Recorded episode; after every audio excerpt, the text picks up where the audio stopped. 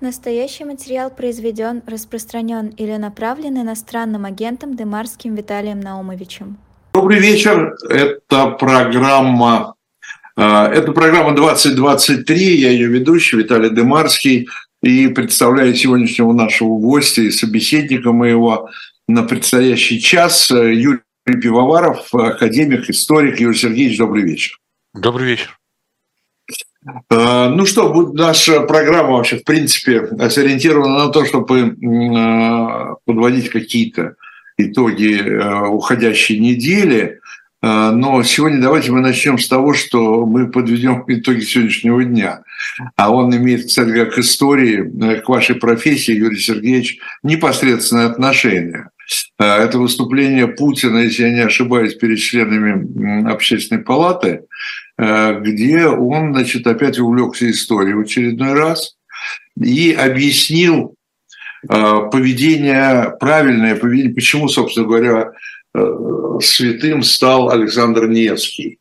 Потому что он правильно себя вел, он правильно сообразил, я бы даже сказал, что можно брать ярлыки у Орды, но надо против... и каким образом с ними сотрудничать, и при этом надо противостоять всеми силами, которые только у него есть или были, а, всем, любому проникновению Запада, любой силе, приходящей Запада. Ну, мы знаем а, дальше, что кто там у нас утонул а, в, в, в, в озере.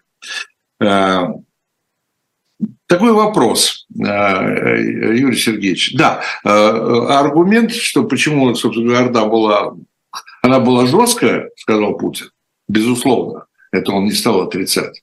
Но при этом она не покушалась на культуру э, местную, да, ну, на культуру Руси.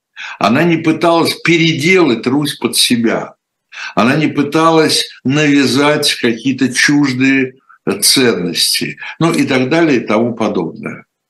Э, это новое слово в истории?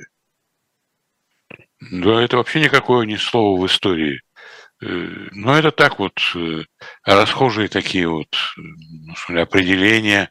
Настоящие историки этой эпохи, я имею в виду и российских, и западных историков, утверждают, что мало что известно про Александра Невского – Мало что известно, как и про других князей. Мало осталось каких-то свидетельств, материальных, письменных там и так далее. Это первое. Второе. Вы сказали, что Александр Невский ездил за ярлыком. Да, он ездил туда, ярлык на княжение. Но не только он. Все, кто претендовал на титул великого князя, их было несколько великих княжеств на Руси тогда, они все были обязаны ездить туда и там получать или не получать, и там шла между ними борьба и различные группировки при, значит, монгольском дворе были. Александр Невский был один из таких вот э, кандидатов в великие князья, и он уже довольно успешно. Он умел ладить с монголами. Но по поводу того, что вообще вся ситуация, Русь же была покорена тогда, э, были сожжены города, там разгромлены, в общем, вся материальная, а? Жест, жесткая орда была жесткая. Ну да, конечно. Э, жестче не бывает. Э, убивали, грабили, насиловали все это жестоким способом. Там блистательный европейский город Киев в ноябре 40 -го года, 1240 -го года был сожжен напрочь, так что еще несколько столетий приходил значит, в себя. Э, те места, где сам-то князь был из Ростово-Суздальских князей, Владимирских, то есть из самой, что ни на есть, центральной Руси.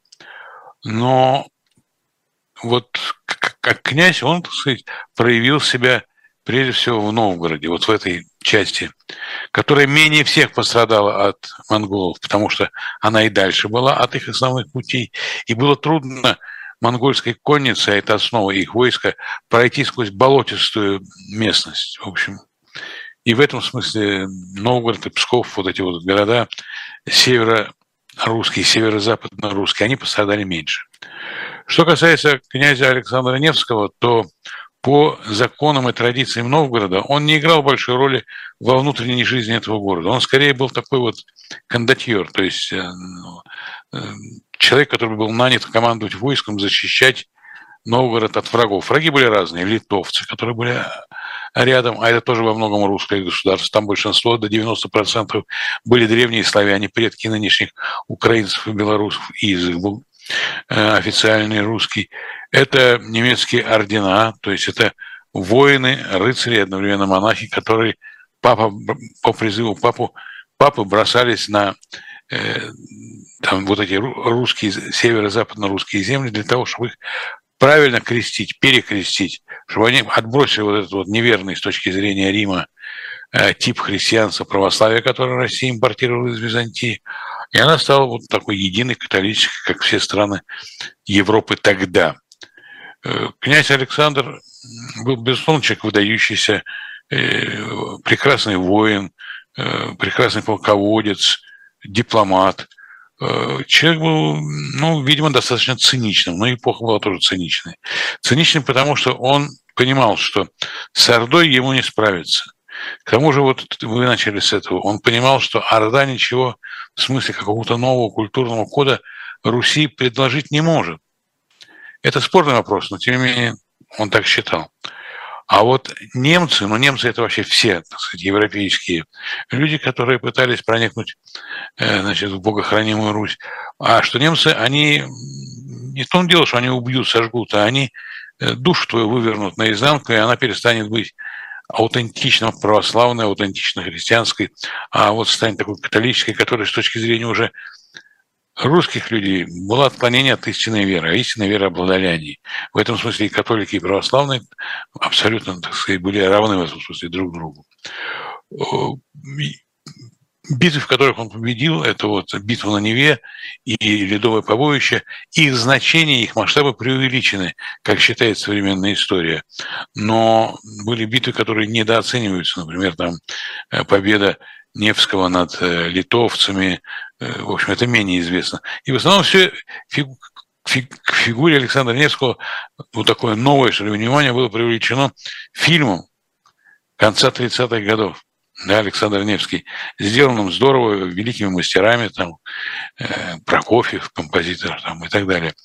Это действительно было сделано здорово, и под этими, значит, э, немецкими рыцарями псами полагались немецкие фашисты, которые должны были напасть на нас. Когда был заключен пакт Молотов-Риббентроп, этот фильм был снят из проката полностью. Его стали показывать вновь только вот во время войны. Э, была и другая тогда позиция у русских князей. Это Даниил Галицкий, это юго-западная Русь, современная Украина. Это с опорой на Европу бить э, Орду, бить, значит, вот тех, кто убивает христиан, кто мучает их, эксплуатирует и так далее. Этот человек героически погиб. Этот человек, в общем, он опирался на обещание Папы Римского, что он будет короновать его королевской короной. Ну, в общем, э, стратегия Даниила Галицкого, она тоже не нашла, в общем, такой вот окончательной, что ли, победы.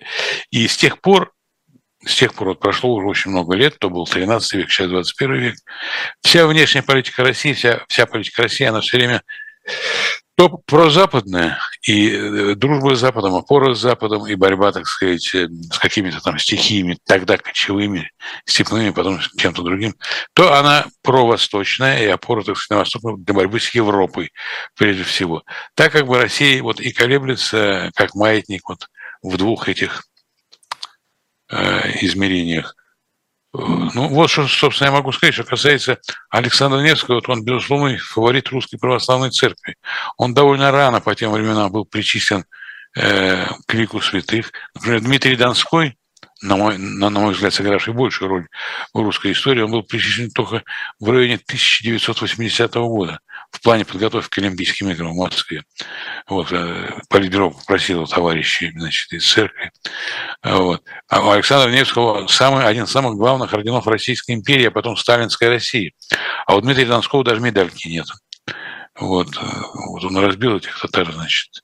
И, как считал Ключевский, с этого началось вот новое русское Я, кстати, проверил э, себя. В данном случае да. там главную роль Черкасов играет. Да, да, да, конечно. Вообще, это фильм Эйзенштейна, так, на всякий случай. Да, да, да. Я просто всех мастеров не назвал, потому что... Ну, неважно, да. Это, это да. дело... Ну, но продукт, вот как эстетический продукт, это качественно, конечно. Вот. Но по этому продукту нельзя историю изучать. Даже по Великой войне и мире трудно изучать историю. Все-таки так да не так. Это все проходит через вот... Слушайте, а, Александр, э, Юрий Сергеевич, а, Александр Невский хотел вам сказать, не только Александр Невский, но и другие произведения, такие исторические. Я немножко это не, не, не то чтобы не в тему, а это не вопрос сегодняшнего дня, это вопрос вообще такой принципиальный. Вообще можно ли изучать историю вообще по художественным произведениям? Можно изучить историю той же Великой Отечественной войны, Великой, э, просто Отечественной войны, извините, 1812 года по «Войне и миру» э, Толстого. А, в общем-то, кроме «Войны и мира» Толстого, я думаю, что о той войне никто ничего не знает. Ну, стихотворение Лермонтова Бородино очень сильное. Ну, да, но по стихотворению да. вы тоже историю не, не выучите. Да. Но вот я вам могу сказать, что был такой человек Джеймс Биллингтон, кажется, он сейчас скончался, но если нет, то слава богу, директор библиотеки Конгресса США, самая большая библиотека в мире. И одновременно это исследовательский центр, который дает всякие консультации власти имущим в Америке. Это великолепное достижение вот американской цивилизации и культуры. Джеймс Биллингтон был известным автором, специалистом по России, знал русский язык и прочее. И когда один из президентов его спросил, чтобы мне прочесть какую-нибудь одну книгу, э, чтобы лучше понимать вот Россию, с которой мне придется иметь дело, Джеймс Биллингтон не сказал ему там читайте Ключевского или там Соловьева. Он сказал «Война и мир» Толстого. И э, я обеими руками могу сказать, что да, конечно, для понимания того, что есть Россия, это э, Джеймс Биллингтон правильно назвал «Войну и мир». С другой стороны, если подойти, вот историческая роль Спиранского громадная была в русской истории. А в показан как, безусловно, персонаж отрицательный. Кстати, также его Спиранского отрицательно трактовал Ключевский, великий русский историк, может быть, номер один. По этим произведениям нельзя понять историю, но можно понять как бы, дух этой истории. Например, э, такой смешной детский пример. Три мушкетера. Вот вы так сказать, специалист по Франции. Я вам скажу, что можно ли по трем мушкетерам французской истории реконструировать? Нет, нельзя. Но можно ли вообще что-нибудь думать? О... Францию можно, конечно. Да, да. Вот что думать о, о Франции без трех мушкетеров? То же самое касается и русской литературы. Но есть книги, которые написаны как бы вот на я не знаю, на рубеже вот или, или как-то вот они сцепляют и такой научный подход, и подход ну, художественный, эстетический, литературный. Архипелаг ГУЛАГ Александра Исаевича Солженицына. Хотя это произведение про проходит в школе, но оно еще недооценено, оно еще до конца не прочитано. И не только по его, так сказать, этическим, моральным выводам. С одной стороны, это великая русская проза, причем такая не проза, как там, старая, древняя, а новая русская проза, энергичная, экспрессивная и прочее. Но это и такая вот социология террора, социология диктатуры, очень сильно сделанная. Э, вот вам, пожалуйста, пример. Э, значит, это одна из самых великих книг э, русской литературы и книг 20-го столетия вообще. Эм, ну, можно еще, конечно, масса производить, приводить примеров, чтобы понять. Ну, пожалуйста, например, Э, два непопулярных ныне автора, Максим Горький и Алексей Толстой. Не Лев Толстой, а Алексей Толстой. Значит, жизнь Клима Самгина. Чего только о ней не написано, чего только о ней не говорили. да, у меня есть очень неприятные моменты, связанные с очень неприятными моментами биографии Горького после революции с его выбором. Но без этой книги нельзя понять предреволюционной России. Да? Это как вот Белинский говорил о Евгении Онегине, что это энциклопедия русской жизни, так я скажу, что Клим Самгин при всем при том, при всех, так сказать, его и неточности, и карикатурности, это энциклопедия русской интеллигенции предреволюционной. И второе – это «Хождение по мукам» Алексея Толстого. Э, эта книга тоже написана с позиции уже таких прокоммунистических, просталинских и прочее. Но мне посчастливилось прочитать, прочитать первый вариант этой книги, который еще писался в Париже графом Толстым и печатался в журнале «Современные записки». Это был лучший русский иммигрантский журнал, издавался в Париже с 20 по 40 год. Так вот, там печаталась первая часть роман «Сестры». Ведь это одна из самых таких благоуханных, если можно воспользоваться этим высокопарным словом, э, прос, который я только знаю. Это не уступает ни Бунину, ни Набоку. Это, это величайшая такая вот проза, тонкая, такая очень стильная. И одновременно это эпоха. Она тоже показана таким уже красным графом и, и, и сталинским, так сказать, э, придворным. И тем не менее талант был настолько силен, что вот сейчас, чтобы понять, что, что была белая армия, красная армия, как металась интеллигенция, какой выбор она делала, все равно без этого романа не обойтись. Но можно еще массу других вещей привести, да? Э, даже такого невеликого, но хорошего писателя Константина Симонова «Живые и мертвые», да? Это была попытка написать такую советскую войну и мир. Не удалось, конечно, поскольку, ну, просто Бог не дал такого таланта, он не виноват. Но и читая ее, то тоже все-таки такой воздух войны, так сказать, да? Но я думаю, что э, другие люди назовут совершенно другие произведения, их много, и без них ничего, в общем, не понятно. Не, ну, войну, конечно, про, про войну очень много можно назвать, конечно, авторов, так, которые дают вам представление о войне, может быть, без, э, без э, таких э, точностей, да, документальных в деталях.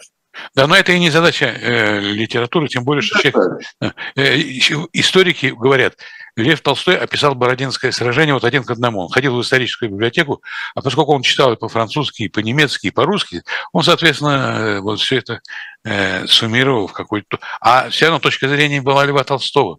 Он опирался на абсолютно вот э, как бы э, да. исторические источники, все, которые были доступны, они были доступны ему. Вот. Но все равно он написал сам.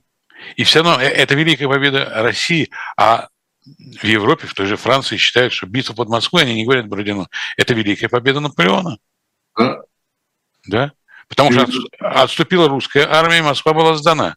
Но война была выиграна. Но вот... Э, это уже позднее, потому что у французов в учебниках истории написано, что э, самый кошмар – это не Бородино, самый кошмар – это Березина.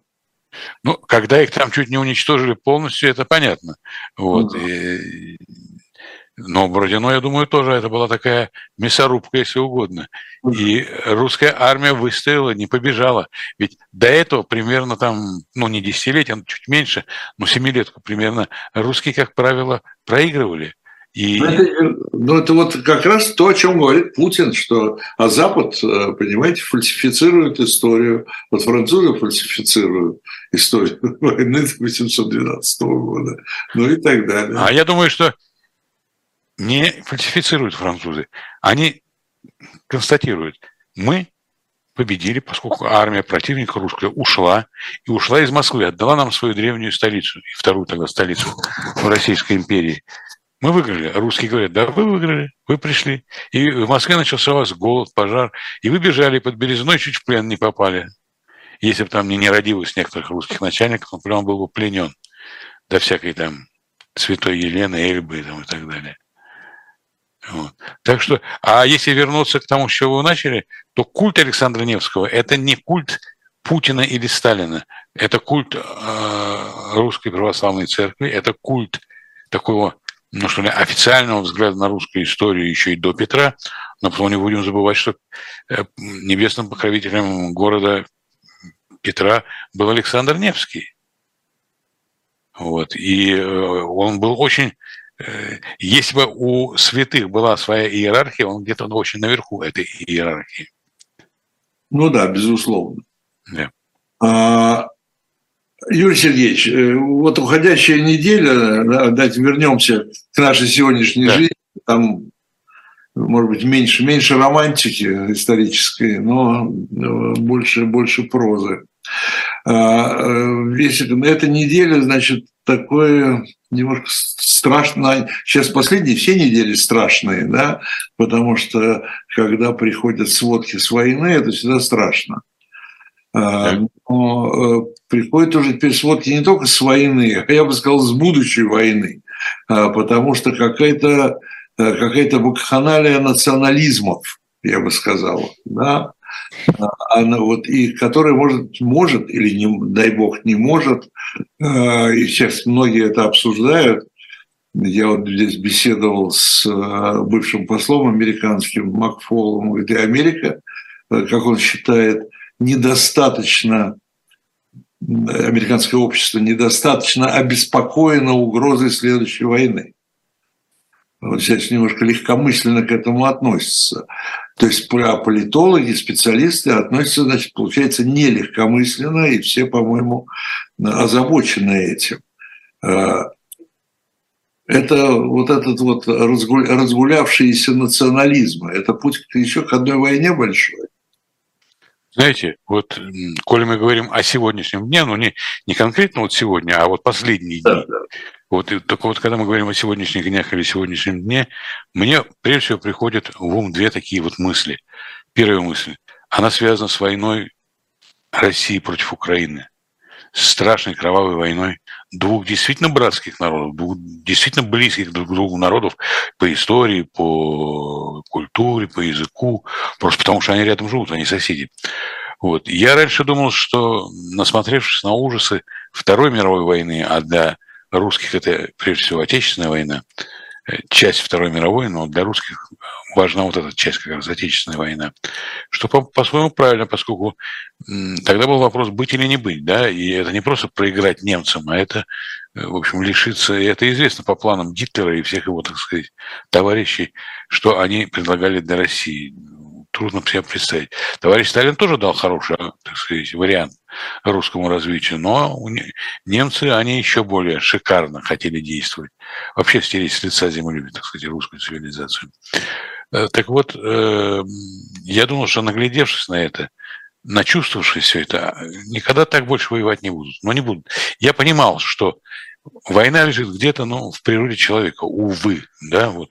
но что такой войны, когда гибнут ну, гражданские люди, когда одна авиация там, или артиллерия уничтожает то, что сейчас называется критической инфраструктурой, то есть, например, нету света и нету тепла, и, и вообще, так сказать, или вот это вот дикая совершенно катастрофа, я с самого начала войны ее боялся, что она может произойти, Каховской, эм, значит, вот... Э, ГЭС. Да, ГЭС.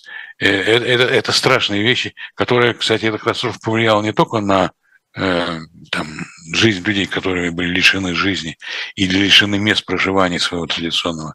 Она нанесла страшные удары по экологии вот этого большого региона, но она и изменила ход войны, поскольку она, ну что ли, закрыла для Украины возможность наступать через этот регион, что, как утверждают западные и украинские специалисты, было бы удобнее, и это было бы удачнее, чем нынешние, в общем, не очень веселая, так сказать, вот история с войной, э, когда они пытаются прорвать эти укрепления. Так вот, э, я думал, что такой войны больше не будет.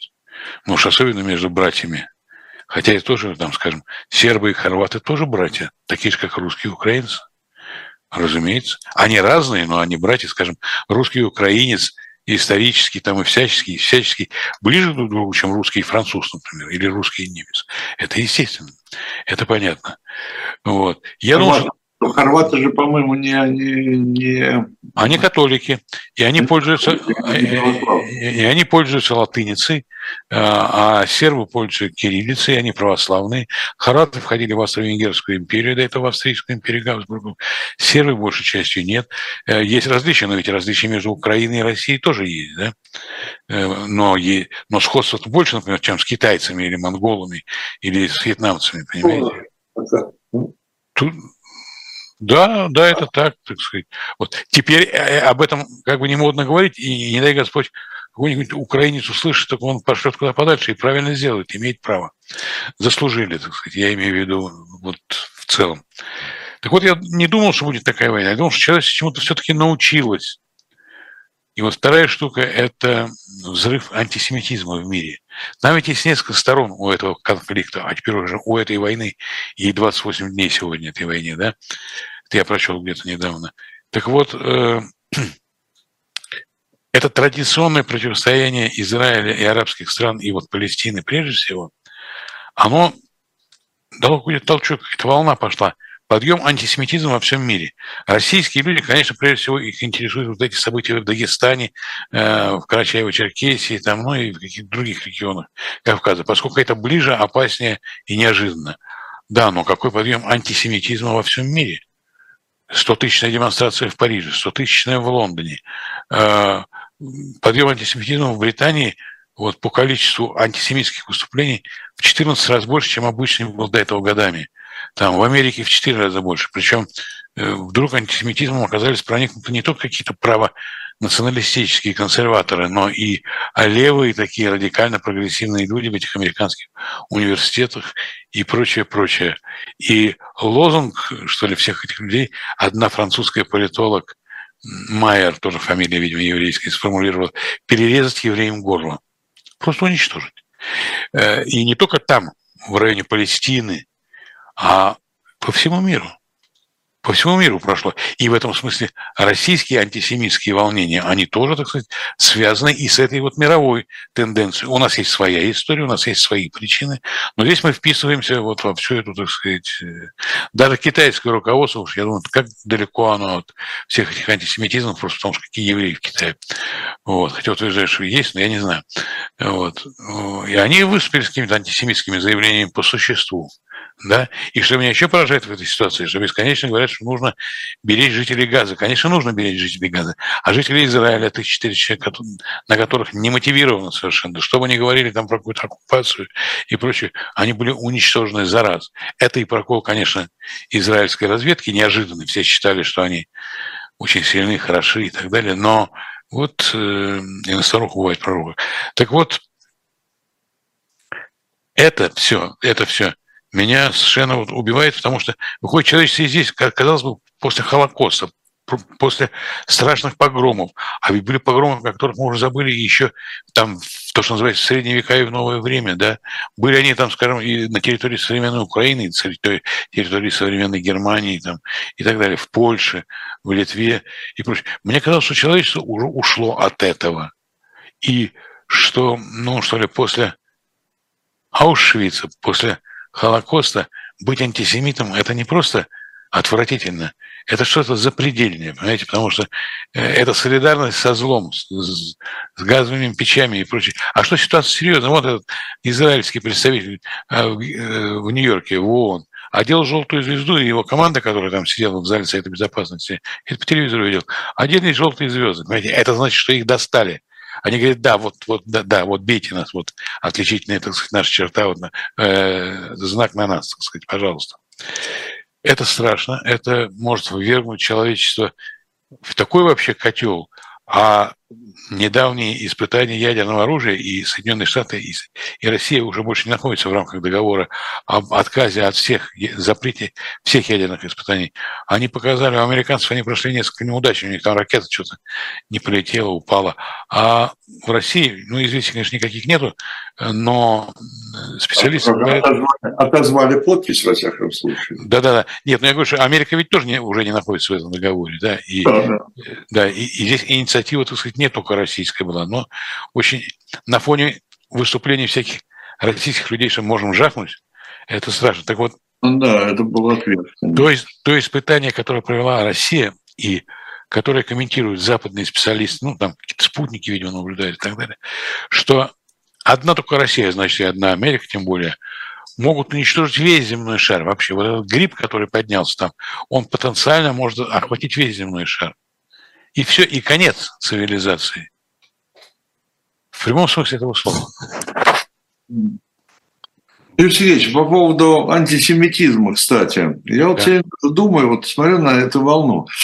Там это вот э, реальный антисемитизм, э, бей жидов, спасая Россию, как мы знаем. Или Великобританию, или Францию. Ну да, да, или Великобританию, или Францию, или кого там угодно. Э, или, как мне, во всяком случае, говорили некоторые западные люди, что среди тех, кто вышел на эти демонстрации, конечно, во-первых, очень много было мусульман, э, у которых как бы такой очень часто, очень часто, не, не значит, что у всех, такой врожденный антисемитизм, да. Конечно, антисемиты европейские, там те все вся, всякие тоже имеются и тоже были, но там было достаточно большое число европейцев, э, которые вышли, э, участвовали в этих демонстрациях не с антисемитских позиций, э, а с позиций таких гуманитарных. Да? Что они так бы вышли и хотя почему они тогда не выходили, за евреев, которые, если евреев бы давили, да, а, и что они как бы вот отстаивают главную сейчас европейскую ценность Э, который выдвинулась в главные европейские ценности, это э, жизнь. Да? Человеческая жизнь – это главная, главная ценность европейской цивилизации. И вот, и вот за нее, да, за эту ценность они вышли. Я имею в виду, то есть, что вот в этих выступлениях э, там, может быть, не, не все это не стопроцентно антисемитские. Да? Хорошо, я могу сказать тогда, что вот это вот в целом назовем ее сейчас так, антисемитская волна, которая идет, она не ушла еще по всему миру, она каким-то образом, э, ну что ли, дает жизнь вот тому злобному, нехорошему, что есть в каждом человеке. Мы уже говорили об этом, к сожалению. Так устроен человек, он, с одной стороны, образ и подобие Божие, а с другой стороны, в нем так сказать, есть дьявольское начало.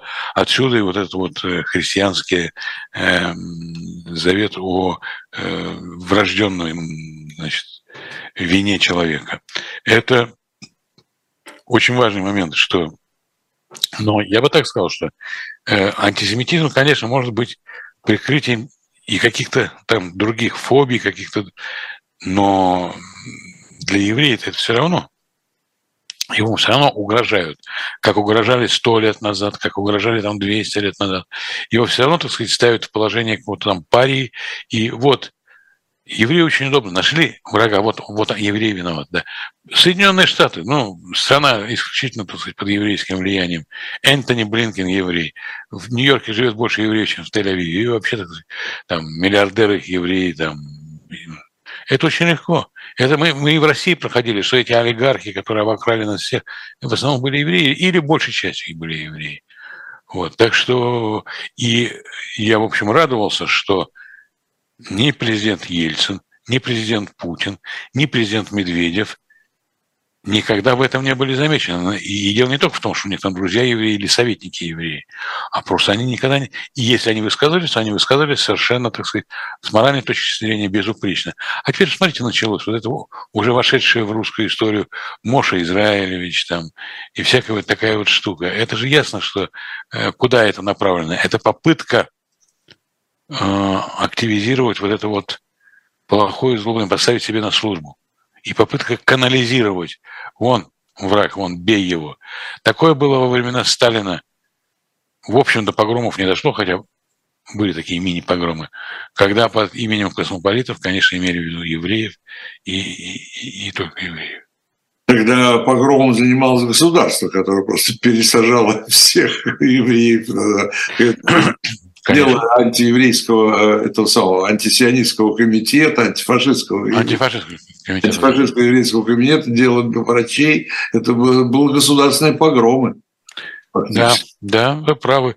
И э, то, что сегодня, я, кстати, убежден, что то, что произошло в Дагестане, это тоже как-то связано с государственными структурами Дагестана ли, или вот этого федерального округа э, вот, южного, либо в Кремле есть какие-то силы, либо в каких-то других ведомствах.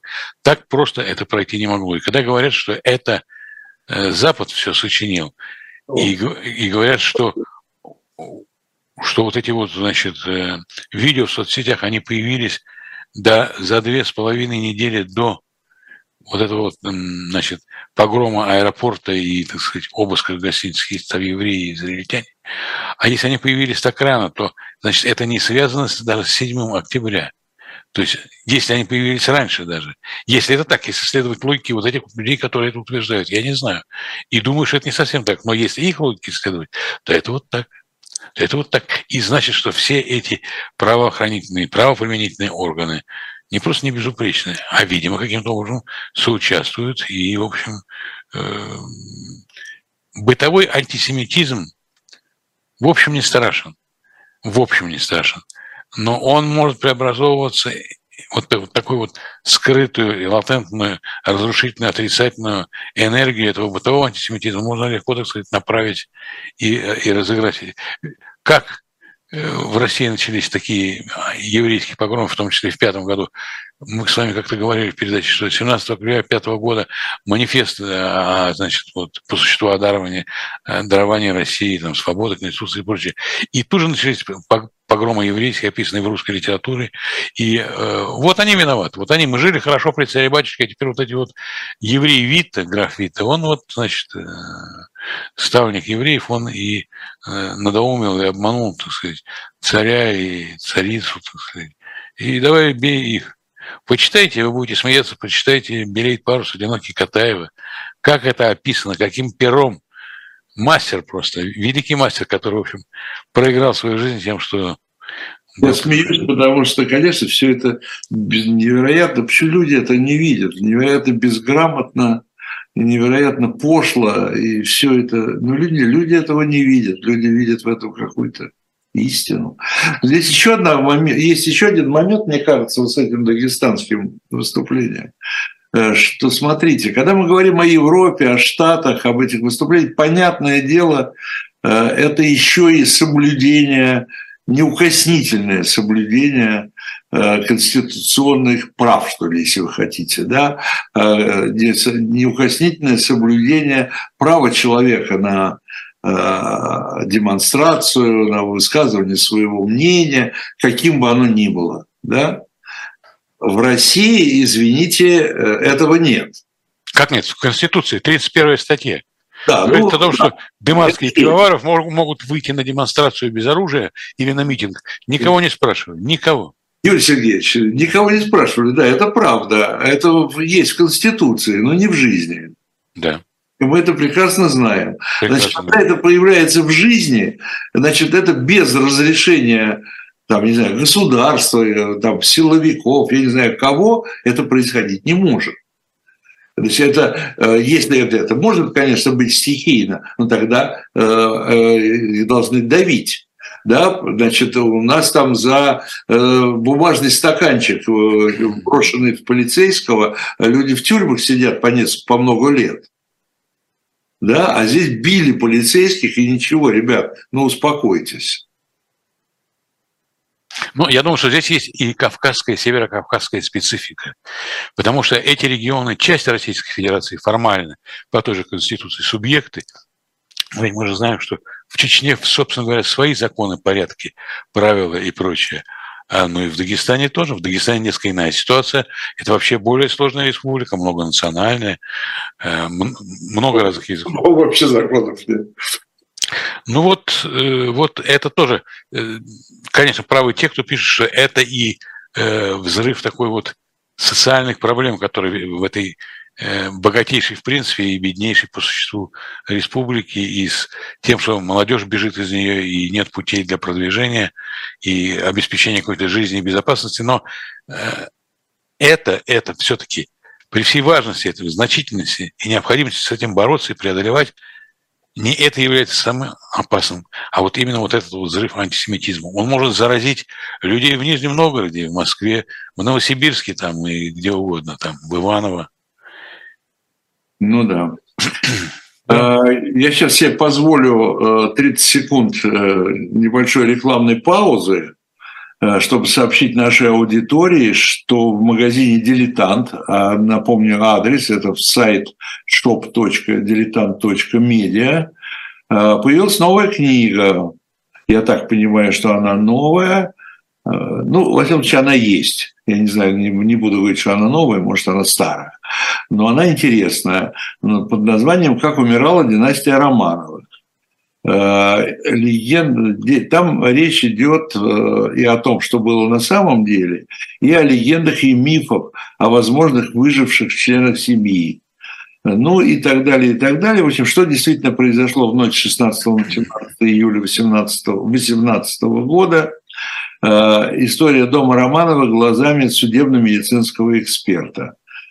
То есть там полная реконструкция преступления со всеми данными, с историческими архивами и так далее, и так далее.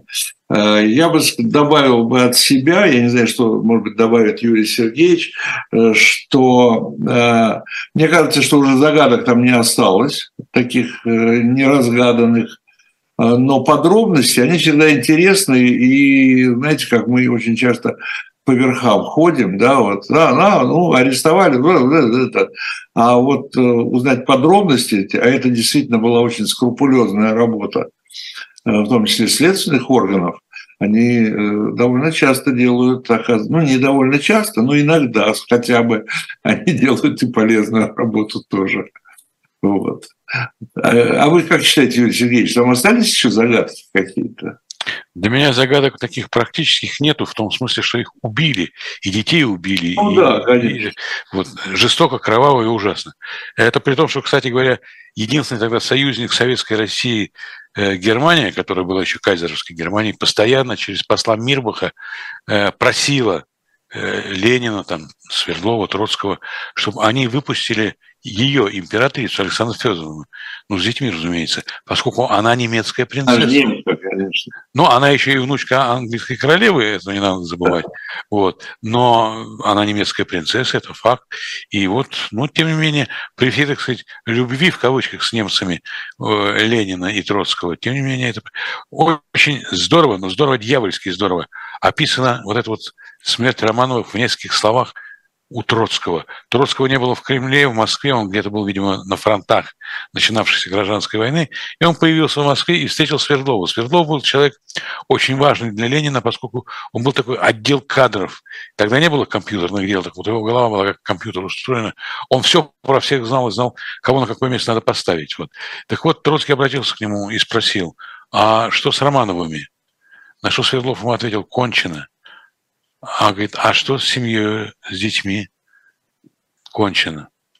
И вот этот вот э, кровавый убийца э, Троцкий, человек, так сказать, э, ну, в общем, проливший столько крови человеческой, он был поражен вот холодности и такой, что ли, наглой такой, ну, в общем, наглости вот этого Свердлова.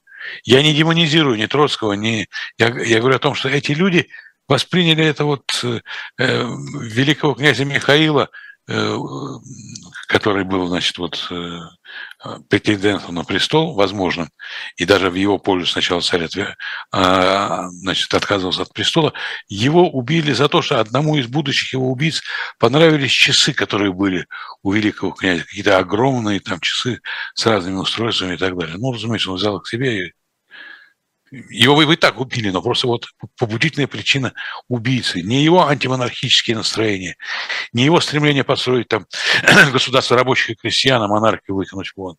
А вот такие вот вещи. Это, знаете, в архиве Екатеринбургском, или скорее даже не Екатеринбургском, а областном Свердловской области, случайно была найдена рукопись э, красноармейца, безграмотная совершенно рукопись, которую, тем не менее, решил написать воспоминания, э, который был в охране э, царской семьи, сопровождал И там, ну, там много довольно любопытных деталей. Я просто видел эти, эти воспоминания. Э, но там меня поразил конец их, ну, вот этого описания где он пишет, этот красноармеец, вот дураки же эти Романовы. Сбежать можно было сто тысяч раз. Там, говорит, их, их, ну, мы их охраняли, да так, говорит, в общем, захотели бы, убежали бы. Ну, а так остались, ну и вот что с ними. Ну и заканчивается что-то совершенно замечательно, значит. Ну, впрочем, собаки собачья смерть. Знаете, вот посмертная и прижизненная репутация Николая II – это есть один из больших грехов русского национального сознания. Почему он относится как к верхам общества, интеллектуалам, там, к простым людям. Это был царь, при котором Россия развивалась так здорово, так, так сказать, ну что ли, оптимистично и Э, столького достигла, что просто мы должны быть благодарны этому человеку. По поводу бежать, мы с вами оба знаем и даже дружим с известным историком Андреем Борисовичем Зубовым. Mm-hmm. Совсем, совсем недавно Андрей мне, ну мы с ним, так сказать, и Андрей мне рассказывал, что у него есть свой друг, который, друг, которого я тоже знаю, но он не является моим другом, только знакомым. Дед которого был личным э, как человек, который возит императора не в машине, а в самолете. Личный пилот, да, наверное, ну, э, наверное. царя. Так вот этот вот, он, он сам уехал потом и во Францию умер, и лежит на, там, где почти все, на Сен-Женевьев-де-Буа. Вот, да, он предлагал своему вот начальнику что давайте я вас увезу вместе со всей семьей. Не знаю, были ли тогда технические возможности, чтобы всех увезти, но были вот эти вот тяжелые там и, и муромцы какие-то, может быть, были какие-то западные самолеты, но неважно. Он отказался, сам он отказался, понимаете. Эм, ну, понятно, конечно. Как потом скажет Ахматова, я была тогда со своим народом, там, где мой народ, к несчастью, был. Он остался. Э, странно, что офицеры, участники войны, то есть боевые ребята, не попытались даже его спасти. Есть разные легенды в виде каких-то таких вот э, фальшивых, красивых кино по этому поводу, но там в основном про драки и стрельбу, так сказать, с бедра. Вот. А вот почему они все-таки не попытались его спасти? А это заметки этого красноармейца, это из Тобольска когда они были в Тобольске. Понятно. А вот вы сказали про там следователей. Есть очень известная книга, я еще студентом читал, она была в исторической библиотеке. Э, это такие ну, что мемуары, записки следователя Соколова, который был популярен. Конечно, знаменитый, да. да. Так вот, ее уже из окна выбросили потом, после того, как эта книга вышла. Явно, что это не белогвардейские, там, так сказать, э, это были какие-то другие люди, и мы догадываемся, какие это были. Значит, какие-то там тайны, какие-то умолчания, они были. Вот. Должен сказать, что Сталин уничтожил потом практически всех, Сталин и Белая гвардия э, за границей уже в эмиграции уничтожила всех, кто участвовал непосредственно. Вот известный Вацлав Воровский, да, которого застрелили в Польше, когда он был, значит, представителем там, э, за то, что он участвовал в этом, э, и ряд других людей. Кого Сталин, кого, так сказать, белогвардейская сволочь, так сказать. Два, два, два генерала, Кутепов и Миллер, которые... Ну, Куте, Кутепов и Миллер были, так сказать, уничтожены большевиками. Да. А, вы имеете в виду, что Сталином потом? Ну, да, Сталин, ну, да, ну, он уничтожал этих людей, так сказать, разумеется. Ой, опять мы с вами в историю ударили, Юрий Сергеевич. А, а. От нас, наверное, ждут комментарии сегодняшнего дня. Я сказал 30-секундная рекламная пауза и проговорили на тему романов сколько. У нас, ну, у нас еще время есть. Тогда вернемся опять в сегодняшний день э, трагический. Э, Украина. Э, вот какие-то появляются признаки какие-то появляются признаки, как бы, ну, все уже говорят, это, все это слово уже затасканным стало, усталости. Да? Я имею в виду не Украина, Украина, конечно, устала. Естественно, от войны устают. Усталость вот этих помощников Украины. Я имею в виду Европа и Соединенные Штаты, Соединенные Штаты в первую очередь, что все больше и больше голосов Э, в том, что, ну, типа, ну, вот это их там дело, пусть они там сами между собой разберутся. А мы от этого, чем мы от этого должны страдать? Вот насколько, ну, я понимаю, что это гадание, мы с вами не, не, не принимаем никаких решений, Э, там, для, за западные правительства и государства. Но э, вот как вам кажется, да, вот чисто с моральной точки зрения, э, Запад, опять же, Америка могут остановиться или они будут идти до, до конца? Ну, во всяком случае, история, о которой мы много сегодня говорили, следуя в фарватере президента Путина, значит, история – Э, знает, в общем, два отношения к такого рода ситуациям. Чемберлена, Мюнхен, соглашательская политика с э, тираном и будущим, так сказать, вот, э, империалистом. И Черчилль. Вот две позиции. Или стоять до конца и, и помогать в том числе. Вот. Черчилль, Черчилль, Черчилль, Черчилль был в такой же позиции, как Зеленский американцы, а это тоже братский народ, как русские украинцы, так американцы и англичане, у них есть нечто общий язык, так сказать, прежде всего прочего. Они как-то очень медленно давали ему оружие. Они потом Сталину быстрее стали давать оружие, а он говорил, дайте нам оружие, остальное мы сделаем сами, говорил от известных слова Черчилля. Вот. И, э, в общем, ситуация была сложной. Поэтому и, и в сегодняшней американской, больше, чем в европейской жизни, э, но американцы больше и могут, и больше дают, есть вот две таких позиции – вот позиция, условно говоря, э, Остина и, значит, министра обороны и Блинкина, и позиция Салливана, там, скажем, э, да, советник по национальной безопасности. Байден, так сказать, э, как-то между ними Зеленский сказал, что мы получаем оружие достаточно для того, чтобы не проиграть, но недостаточно для того, чтобы выиграть.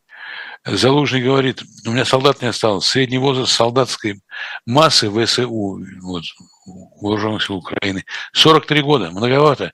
Это при том, что сейчас возраст несколько иной, чем там сто лет назад. Но тем не менее, рассуждение остается.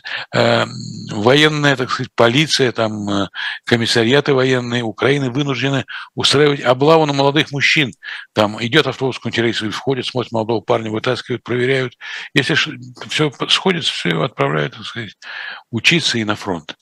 Вот в чем все дело-то, что Украина уже обескровлена, у Украины остается мало просто человеческого запаса. Как говорил император российский Александр I, неким взять.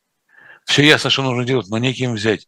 И вот то, что они пошли на эти вот Суровикинский, это генерал, который курировал строительство вот этих вот, значит, укреплений, они пошли на прорыв. Это была ошибка и натовских стратегов, и натовского командования, которое обучало десятки тысяч ведь украинцев прошли обучение в натовских центрах, там, школах, академиях и прочее. Это была ошибка. Видимо, не так надо было действовать. Но взрывом, вот мы уже говорили об этом, Каховской АЭС, конечно, вот э, э, не дали им возможность идти этим путем. А с другой стороны, успехи явные Украины – это Черноморские, Черноморские ну не флот, а вот регион Черноморский, где им удалось прогнать значительную часть российского флота из Севастополя, там Новороссийск там, э, и прочее. Э, но то, что они производство дронов в тысячу раз выросло на территории Украины. Оно было, конечно, мизерным, поэтому тысячу раз это э, красивые цифры, но это тоже немного. Но они показывают, что они могут, потому что это их дроны долетали до купола в Кремле, там, это их дроны летали, там, не знаю, где это аэродром рядом с городом Энгельс находится, в Поволжье, а не западные дроны. И, э, конечно, признавали очень многие, что такого типа наступления, которого Украина начала сначала вот массой войск прорвать, э, оно хорошо, когда есть поддержка с воздуха. А поддержки с воздуха нет, и абсолютное превосходство России. Ну, вроде обещают там со временем. Да встречают со временем американцы эти. Да. Как одна дама, член Российской Академии Наук, когда-то шутила в своем научном докладе, что, значит, или созвонимся, и, и, или поженимся, или созвонимся. Ну да. Вот. Эта дама шутила, поэтому это такой, так сказать, э, анекдот не очень приличный для такой культурной передачи, как у нас с вами. Ну вот. Ну что делать? Да. Времена такие. Да. Там много есть, вы знаете, очень-очень опасная ситуация. И действительно усталость. Я вообще поражаюсь выносливости украинского народа. Понимаете?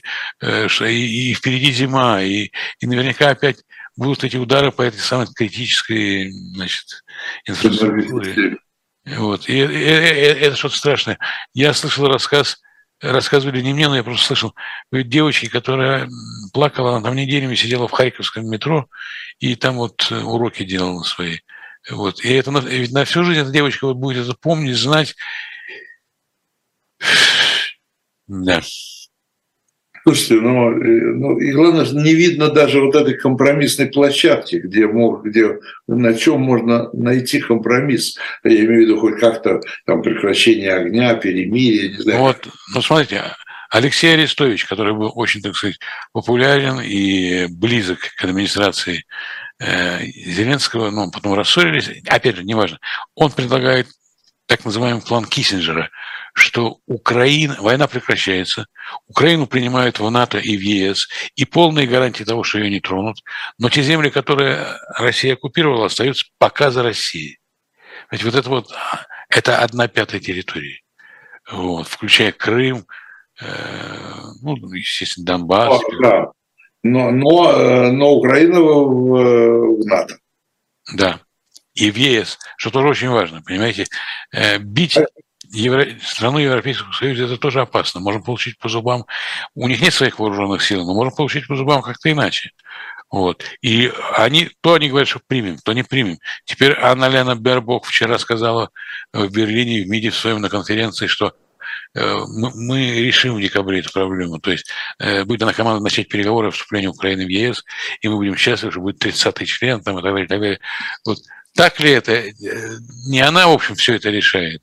В конечном счете все решает, так сказать, э, Центральный комитет в Вашингтоне, Вашингтонский обком, в конечном счете. при всей моей любви к европейцам я могу сказать, что все-таки в решающий момент они сделают так, как им скажут. Они будут спорить с ними. Кстати, вот Америка. Зеленский был со вторым визитом уже в Америке. Если первый визит был триумфален, его встречали как героя, так сказать, такого нового Черчилля, э, античного, что ли, героя даже. А сейчас это его поездка была такой тусклой и очень, так сказать, не очень удачной. Она не была неудачной, но большой удачи не принесла. Ну, посмотрим, посмотрим, чем это все закончится. Одно ясно, что у нас с вами, Юрий Сергеевич, у программы 2023 еще впереди много-много-много передач, э, которых нам придется э, затрагивать как актуальные вот эти все темы. Я уже давно, давно понял, что спокойной старости не будет. Я говорю о людях нашего поколения, послевоенного. Спасибо. Э, спасибо Юрию Сергеевичу э, Пивоварову. Э, спасибо вам, уважаемая аудитория. И до встречи. Всего доброго. До свидания.